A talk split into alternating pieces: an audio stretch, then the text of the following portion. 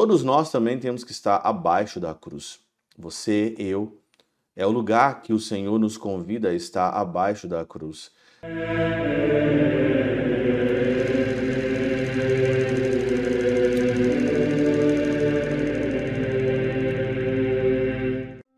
Em nome do Pai, do Filho e do Espírito Santo. Amém. Olá, meus queridos amigos, meus queridos irmãos, nos encontramos mais uma vez aqui no nosso Teóso, Viva de Coriés, Opério Cor Maria, esse dia 15 de setembro de 2023. Nós estamos então nessa 23 terceira semana. Ontem nós celebramos aí a exaltação da Santa Cruz e hoje, em seguida, nós temos aqui uma memória de Maria, a mãe das dores, exatamente Tá aqui, ó, bem-aventurada Virgem Maria das dores. E é claro que o evangelho, o evangelho é o evangelho de Maria aos pés da cruz, João 19, 25 a 27. Nenhum outro evangelho ensina o que João ensina, Maria aos pés da cruz. Os outros evangelhos, eles relatam ali, eles focam a paixão de Cristo o que o Senhor fez ali na cruz, né? Que nós lemos e meditamos muito na Semana Santa. Mas interessante aqui é o diálogo de Jesus com a sua mãe ao pé da cruz, que você só vai encontrar aqui. E hoje, celebrando Maria das Dores, você olha para essa mãe e você pode imaginar o sofrimento dela aos pés da cruz. Olha, para uma mãe perder um filho é uma dor que a gente não consegue entender. A mãe ou um pai que perde o seu filho, meu Deus do céu, geralmente os filhos, né, é que enterram seus pais. Mas acontece que uma mãe pode também enterrar o seu filho. Por isso, você, mãe, você, pai, que já perdeu um filho por um aborto, por um momento de catástrofe, por uma coisa que passou na vida, nós temos que nos inspirar aqui nesse evangelho.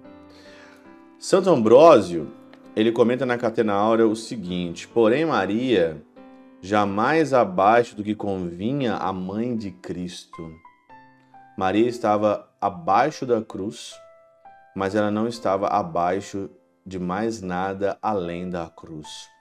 Todos nós também temos que estar abaixo da cruz. Você, eu, é o lugar que o Senhor nos convida a estar abaixo da cruz.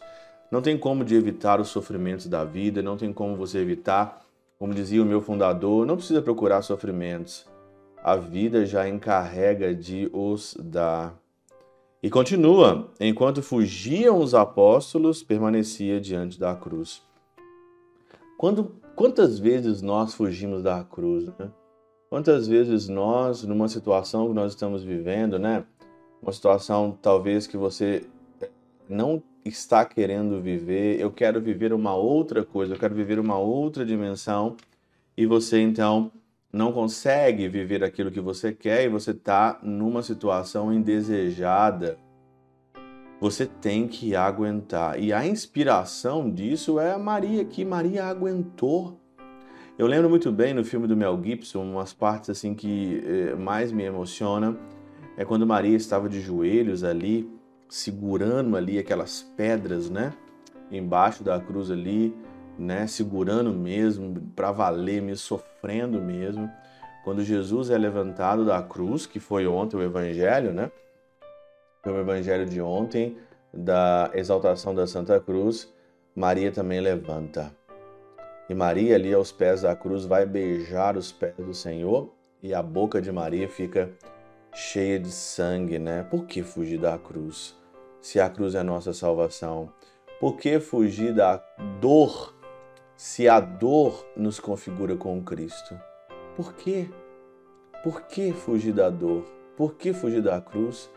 Se ali nós encontramos a árvore da vida, ali nós encontramos na dor a vida e a vida em abundância, a vida plena. É assim que o Senhor quer que a gente faça, é assim que quer que o Senhor que a gente passa. Não viva no mundo dos pôneis, não viva no mundo do Instagram, do Facebook, da internet, onde tudo parece lindo, bonito, né?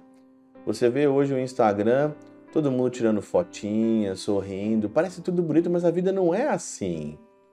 A vida não é um mar de rosas. A vida não é assim. A vida não é Instagram. Você sofre, todos nós sofremos. Maria sofreu, Jesus sofreu e continua aqui, né? E com os olhos da piedade olhava as feridas do filho, porque não precisava a morte do seu tesouro, mas a salvação do mundo. Maria não presenciava a morte ali do seu tesouro, mas ela, mas ela apreciava a salvação do mundo. O problema é que na hora da dor, na hora do sofrimento, qualquer espécie de dor e sofrimento, a gente não pensa no positivo, no que pode vir depois. A gente só pensa que nós estamos sofrendo e às vezes nós fazemos a mesma até de vítimas, né? A gente só pensa mesmo ali Ai, estou sofrendo demais, está acontecendo isso comigo. Maria olhava com um olhar de piedade, não porque o seu tesouro estava sendo ali esmagado, mas ela estava presenciando a salvação do mundo. E todas as vezes que nós estamos na missa, todas as vezes que nós estamos no santo sacrifício, nós estamos apreciando a salvação do mundo.